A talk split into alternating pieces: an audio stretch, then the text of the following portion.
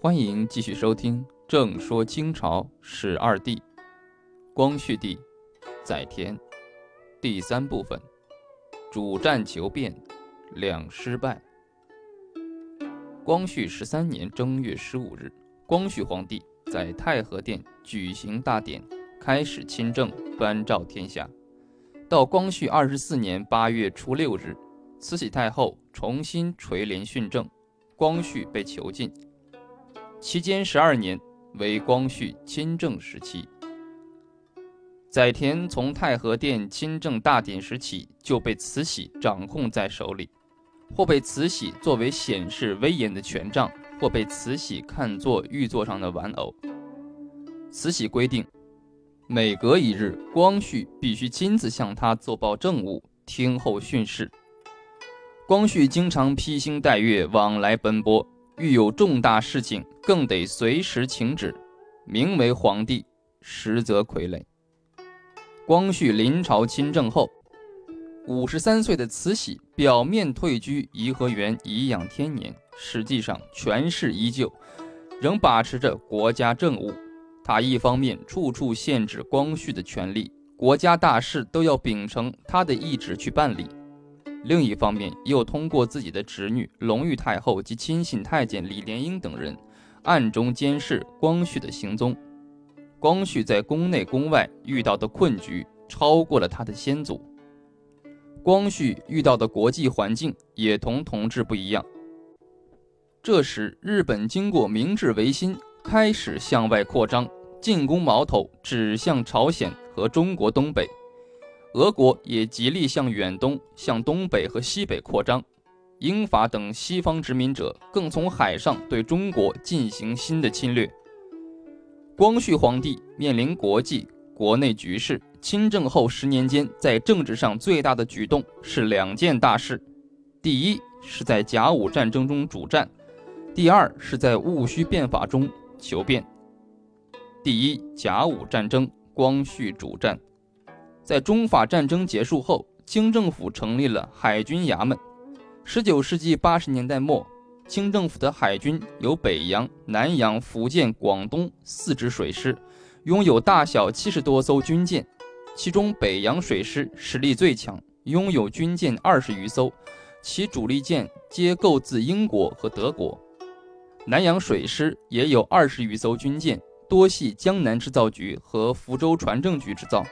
也有购自英国的几艘炮舰，福建水师的二十艘军舰是福州船政局生产，还有几艘购自英美的炮艇。这些拼凑的军舰战斗能力薄弱，无力参加重大海战。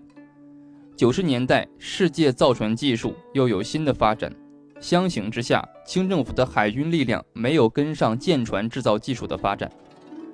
清政府从没有军舰、没有海军，到拥有四支舰队、数十艘军舰，尤其拥有实力较强的北洋舰队。同时，日本在经过明治维新后，也建立了一支海军舰队。日本明治维新后，把侵略的矛头指向朝鲜和中国，从而爆发了中日甲午战争。光绪在这场战争中坚决主战。清军在平壤之战、黄海之战中都遭到失败，结果被迫签订《马关条约》。条约规定啊，割让辽东半岛、台湾、澎湖列岛及附近岛屿给日本，赔偿日本军费白银两万万两。这时的慈禧在做什么呢？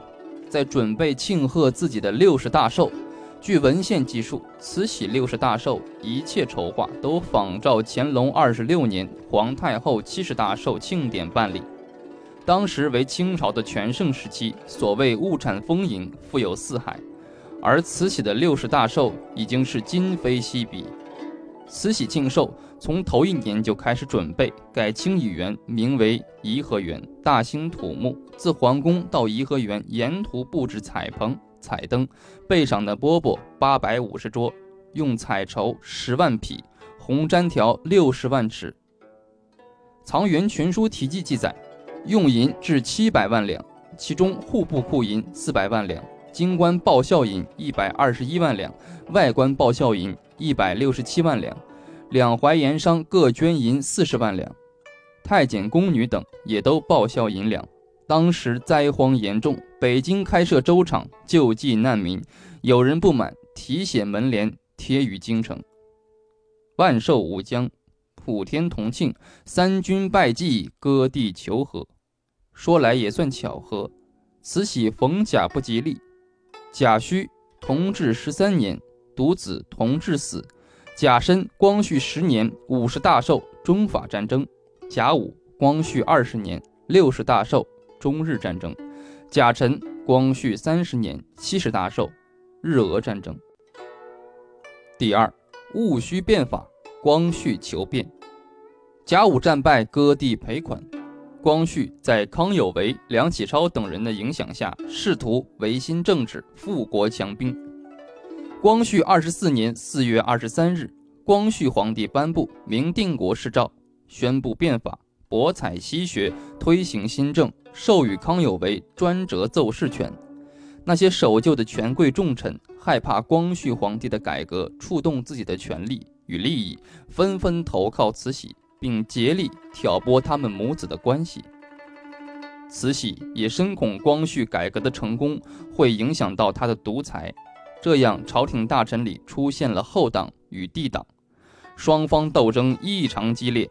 光绪亲政的十年是与慈禧进行政治和权力斗争的十年，从中日甲午战争到戊戌变法，双方矛盾日益尖锐。光绪二十四年八月初六日，在以慈禧为首的守旧势力的反对和镇压下，变法运动最终失败。戊戌变法总共一百零三天，康有为、梁启超出逃。谭嗣同等戊戌六君子遇害，光绪也被囚禁在中南海瀛台或颐和园玉兰堂，至今还存留着当时防范光绪逃走的隔墙。他的政治生涯到此结束。此后，光绪度过了十年没有人身自由的囚地生活。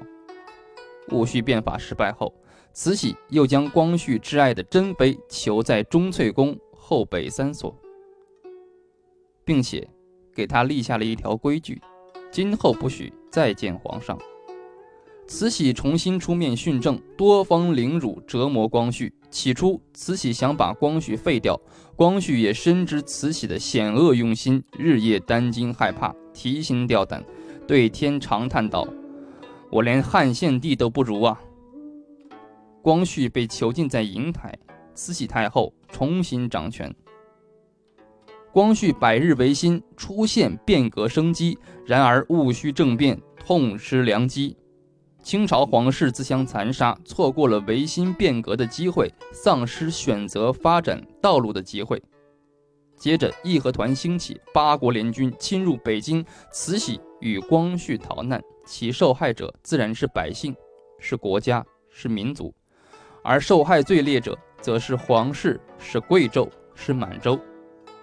在辛亥革命中，皇亲宗室、满洲贵族成为革命对象，清廷拒绝维新，终遭灭顶之灾。